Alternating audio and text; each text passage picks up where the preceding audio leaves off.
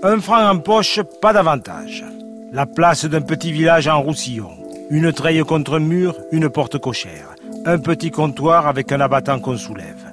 L'odeur épicée du tabac gris et celle des réglisses en rouleau, des cocoboères, des fraises tagada. Il y a 50 ans. 50 ans déjà. C'est là. C'est là que nous allions avec nos économies, ruiner nos premières dents à l'ombre des platanes, en regardant frimer les grands qui ne pensaient qu'aux filles et aux malagutis.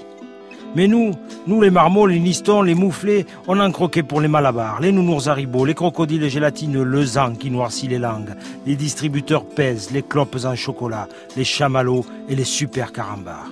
On appelait ça des bons becs. Les bonbons, c'était pour les petits bourgeois, les enfants sages en robe de communion qui suçaient des pastilles Vichy, qui cherchaient les œufs en famille dans le jardin pour Pâques et qui distribuaient à leurs cousines des pièces en chocolat. Nous, on avait notre petit commerce. On échangeait ce qu'on gagnait aux billes, ce qu'on perdait aux osselets. On essayait de torpiller le buraliste pendant qu'il comptait les pièces d'un centime et que les adultes s'impatientaient.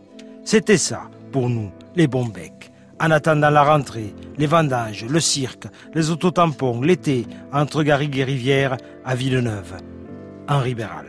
Depuis, depuis, ils ont démonté l'abattant et fermé pour longtemps la mignonne porte cochère. Je la revois encore, la petite boutique à l'angle de la place, entre la maison de Céleste et celle du vieux Julien. La treille est sèche désormais. Ils en ont fait un balcon.